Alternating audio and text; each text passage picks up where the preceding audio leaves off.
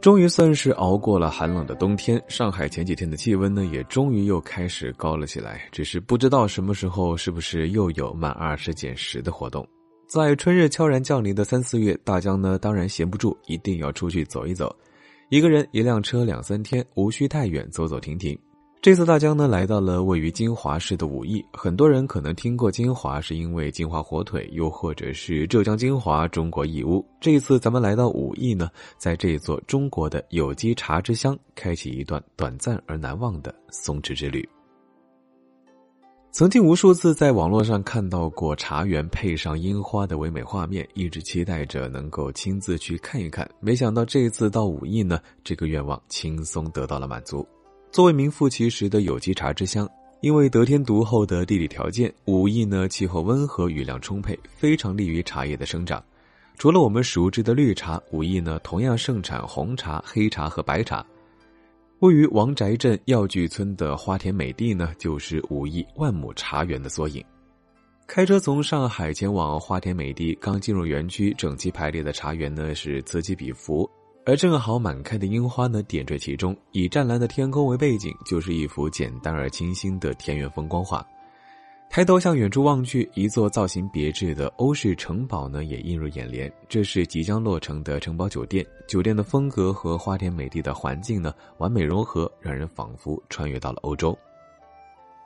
除了茶园里的樱花树，在湖畔呢，还有一条开满樱花的樱花大道。这次因为正好赶上了一年一度的开茶节，那樱花大道两旁呢是茶文化主题的市集，同时呢也有不少在湖边露营的游人。开茶节除了总结武艺茶产业的成就，也自然少不了各种茶文化主题的文艺表演，形式呢丰富多样，也展现出关于武艺茶文化的不同面貌。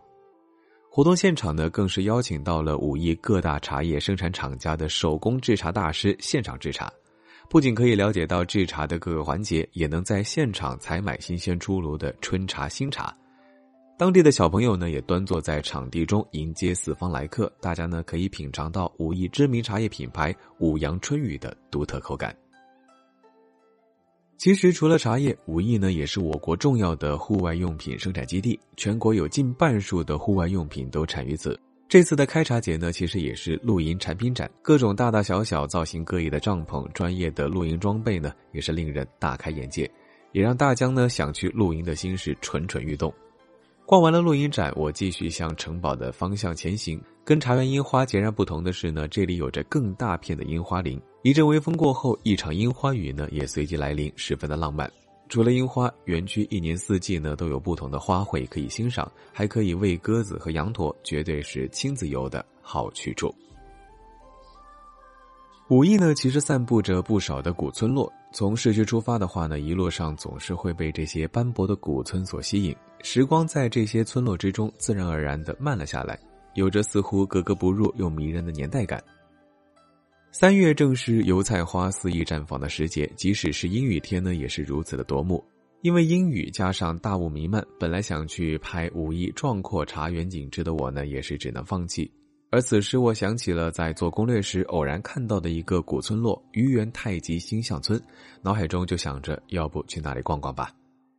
比起那些散落在武夷山间的冷清小村落，愚园村呢就显得繁华很多，有着更加直观的烟火气息。带着江南小镇特有的优雅气质，金华呢是畲族的聚居地之一。刚进村就能够看到一群穿着畲族传统服饰的小朋友在嬉戏打闹，看样子呢应该要是去春游或者是表演。愚园村的一大特色呢就是保留了大量的宋元明清古建筑，而整个村落的形成呢就是由明朝开国元勋刘伯温按照天体星象排列设计建造。村中呢有二十八幢按照星座排布的古建筑，保存的相当完好。难得的是，村中鲜有突兀的现代风格的建筑，让整座村落呢显得更加的古色古香、淳朴而宁静。村中建有防火镇邪用的七星堂、七星井。相传在六百多年以前，此地旱涝成灾，民不聊生。于是呢，余家后人请来神通广大的刘伯温消灾除祸。刘伯温呢，利用八卦布局，结合星象、黄道十二宫、二十八星宿，改造村落。自此，余园村风调雨顺，人丁兴旺。千百年来，因为各种传说呢，让这座村庄增添了不少的神秘色彩。比如说，村子里特别建造了洞主庙，专门供奉都江堰治水工程李斌的塑像，来预防水灾。为了给洞主庆生，每年农历六月二十六日呢，会举行盛大的圆梦节。而在这一天呢，愚园村都会下一场雨。沿着村子巷中的石板路前行，仿佛慢慢的就进入了另外一个时空。那些保存完整的古屋和精美的木雕、砖雕、石雕、壁画，都在诉说着历史。我心中呢，也是不禁暗自庆幸，正是因为有了他们，我们才能够如此近距离的感受历史。在愚园村的附近呢，还藏着一个古老的寺庙延福寺。延福寺呢是江南典型的元代建筑，始建于五代后唐天成二年，被誉为建筑界的活化石。在江南发现的元代建筑中呢，它是建筑年代最早、保存最完好的元代木构件斗拱建筑。延福寺大殿呢，有着元代的结构，又有着宋代的风格，既有江南建筑的特征，又有其与众不同之处，在我国的建筑史上呢，具有极为重要的研究价值。以前呢，梁思成和林徽因夫妇曾经到访此地，让这座低调的古寺呢名声大噪。夫妇实地考察测绘，并被梁思成作为中国元代建筑范例写进了中国建筑史的江南第一元构。为后代的保护和修缮工作呢，做出了重要的贡献。虽然历经千年，但是依旧还是会被它精美的结构和雕花壁画、书法所震撼。而在古寺中呢，还有一个整洁明亮的阅读吧。在如此清静的氛围之中，进入书本中的一方世界，想必呢也是一件特别幸福的事情。在古寺脚下，一座崭新的寺庙拔地而起，延续着古寺的香火。赤壁之战呢，大家耳熟能详；而在武义，则有一座更加气势恢宏的赤壁。武义县中部有着近十平方公里的雅丹地貌，大红岩景区呢就坐落于此。这里的山体壮阔，呈朱红色，因此呢得名大红岩。因为地形和山体的特点，景区呢春夏多雾。我来的时候呢就是这样，云雾缭绕间，红色的岩壁若隐若现，更增添了几分仙气。沿着山路一路向上，目之所及，春日的气息呢早已弥漫开来。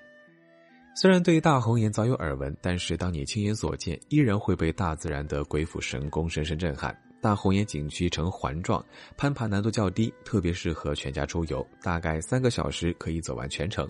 当然，除了徒步，也可以体验滑道，甚至是滑索。来武义之前呢，其实大江并不知道这座低调的小城呢，居然也是华东地区首屈一指的温泉之城。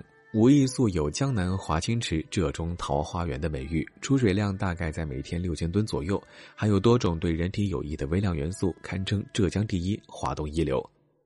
唐风温泉呢，位于武义市区，是武义开业最久的温泉度假村，有多达二十多种温泉种类。整个度假村呢是古典中式风格，在盛开的樱花的映衬下呢，更加显得古韵悠悠。而温泉内部呢也是古色古香，有大泡池，同样呢也有各种种类的小泡池可以选择。除了温泉本身，度假村还有住宿，更可以直接选择入住带有私汤的房间，放松身心。或许呢，每个城市都有一条古街，但是并不是每一条都是真正的古街。而武义城中的这条湖山上街是名副其实的，有着一千三百多年历史的古街，曾经呢也是武义最重要的商业街。随着时代的变迁，曾经一度落寞，后来在旧城改造后呢，旧貌换新颜，形成了一条融合传统历史风貌和休闲文化创意的传统文化街区。在古街的对面就是武义文庙。武义文庙呢，始建于唐代，原建筑仅存泮池，而目前的建筑呢，正是尽可能复原曾经的风貌，让如今的人们有机会去触摸时光的荏苒。来武义之前呢，其实并没有对武义的美食抱有任何期待，但是当我看到那些令人眼花缭乱的菜品，才意识到这里原来也是吃货的天堂。作为武义的老牌餐厅，汤氏牛头饭店以丰富美味的菜品和平价的价格呢，深受当地人的喜爱。遗憾的是，因为一人前来，所以呢，也只能选择其中比较有代表性的几种菜品。首先推荐的呢就是武义醋鸡。作为武义十大碗之首呢，武义醋鸡的做法类似于黄焖鸡，但是它的精髓是烹饪的过程中不用一滴水，而是用醋代替，口感细腻微酸，又带着轻微的辣味，十分的开胃。而另外一个值得推荐的菜品呢，就是白切三拼，包括五花肉、猪肚和猪舌，肥而不腻，肉质软嫩，配上特制的酸辣酱汁，清爽解腻。啊，大江也是一个人吃完了整整一盘。结账时呢，老板也是吓了一跳，说句真厉害。武义呢也盛产豆腐，而盐卤豆腐呢就是另外一道随处可见的家常菜。其中一天呢，因为要赶路，大江呢也是随便在街边找了一家小店，点了一份盐卤豆腐，配上一碗白米饭。没想到看似平常，却有滋有味，特别的下饭。于是呢，在牛头饭店又点了一次。同样，五一的早餐呢也独具特色，用小麦面粉擀皮包上雪菜和肉末的麦香饼，皮薄焦香，内里柔软，肉香融合了雪菜的丝丝甜味，让人欲罢不能。爽口的馄饨呢，也是五一传统早餐中必不可少的角色。一个麦香饼，一碗馄饨，已经让我心满意足了。除了以上几样，芋饺、锁粉、千层糕、竹筒饭呢，等等等等，都是五一美食的代表作。就如同武义这座城市给我的印象一样，武义美食呢，初看并不惊艳，却包含了亲切的人间烟火气。在五一的三天，行驶在乡间的道路之上，那份安静闲适的氛围呢，会让你开始思考自己旅行和生活。以前总想着赶路看更多的风景，但是随着年纪的增长，却觉得慢下去品味所见所感，未尝不是一件幸事。就像天气有晴也会有雨，哪怕是阴雨天，也一样可以找到旅行的快乐。所谓松弛，可能就是放松下来，才能够有飞驰的感觉吧。好了，本期行走的背包到这里就告一段落了。非常感谢您的收听，我是你们的老朋友主播大江。您可以在微博搜索“千大江”，谦虚的谦和我联系，也可以关注我的抖音，还有微信公众号，搜索“大江浪啊浪”就能够找到了。我们下期节目再见喽，拜了个拜。